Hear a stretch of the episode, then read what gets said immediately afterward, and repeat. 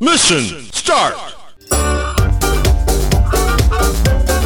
Esquilo Nori Show!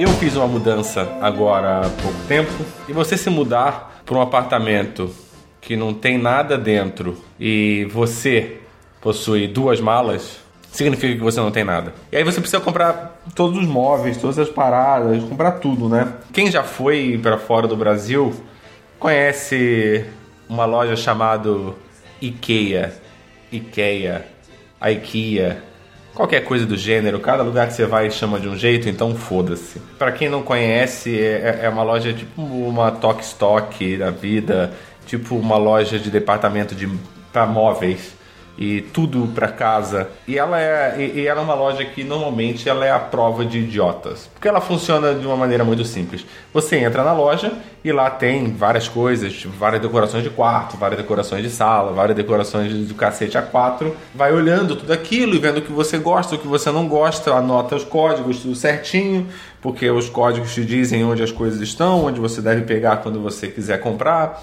E, e é muito simples o sistema e fácil para ser o mais à prova de idiotas possível. O, o problema é que e- pode ser a prova de idiota, mas não era a prova de mim. O que acontece é que eu fui à loja, estava lá escolhendo algumas coisas para meu apartamento novo, para minha casa que não tem nada. Então, olhando, escolhendo os mais bonitos, na verdade os mais baratos e analisando, pá. Então eu encontrei o sofá cama que, que seria perfeito. Era tudo que eu precisava na minha casa. Então escolhi o sofá-cama, aí anotei os códigos, tudo certinho do sofá-cama, para garantir, tirei foto e, ah, beleza, perfeito. Agora eu já tenho, na minha, na, na minha concepção, na minha mente, a minha cama já existe e isso dá uma certa tranquilidade para a pessoa. Então, eu tendo a minha cama, eu chegou o momento de ter que escolher pegar a- as partes da cama, porque ela não vem montada, ela vem desmontado, mas você vai até a parte do você que se selve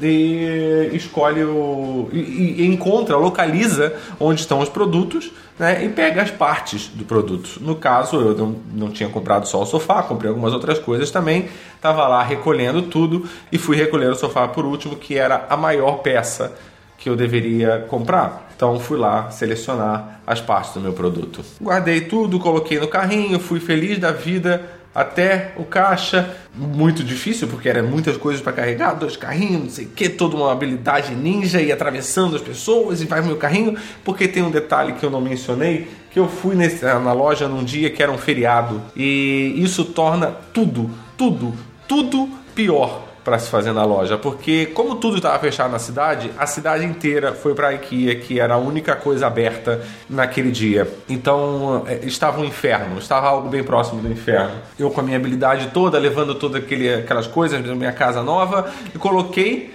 no caixa.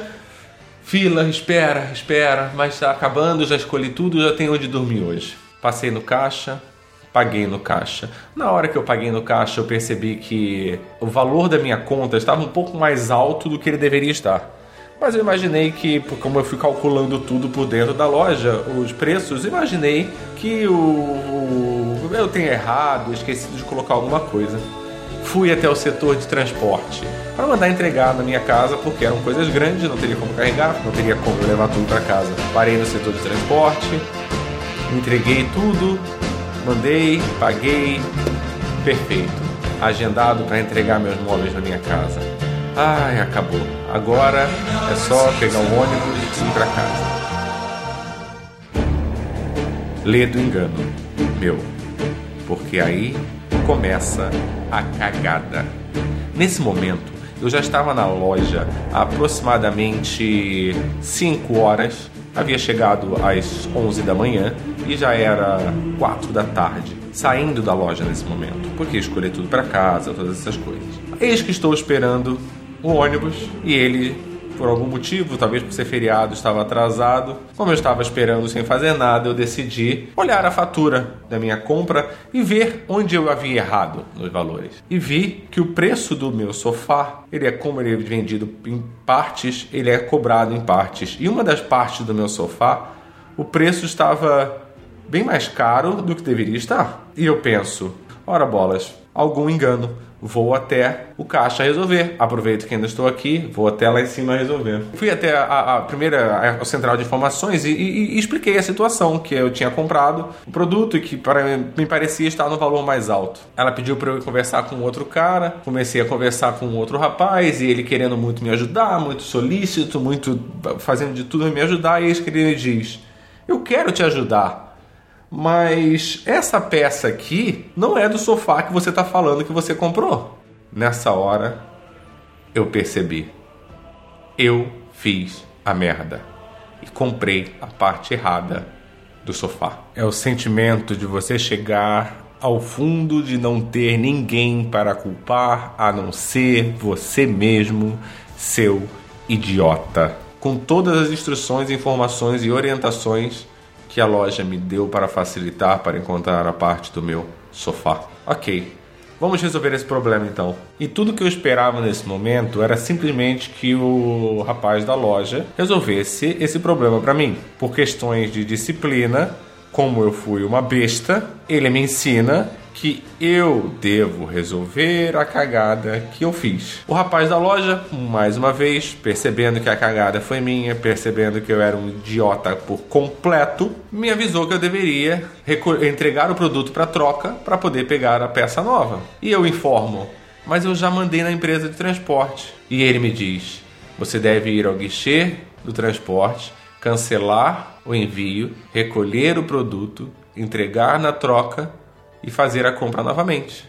Assim você terá o seu sofá. Pensei simples, coisas que talvez resolvam em uma hora. Cheguei no guichê do transporte, aquilo era um inferno. Eu acho que naquele momento todas as pessoas, assim como eu, idiota, havia cometido um erro e todos estavam naquele guichê. Esperei, tirei a minha senha e esperei por aproximadamente uma hora e quarenta. Fui atendido muito educadamente, muito educadamente, porque eu percebo que os funcionários da guia, pela loja ser totalmente feita para idiotas, quando você comete um erro, eles te tratam como o especial que você é. Eles não te acusam de nada, eles não riem da sua cara, eles não fazem, eh, não dificultam a sua vida, mas eles não fazem nada por você, eles te dão as orientações para você aprender a seguir as regras e saber como resolver os problemas que você mesmo criou. Idiota.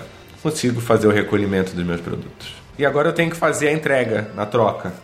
Outra senha. Esperar mais um pouco. Afinal, você foi burro pra caralho.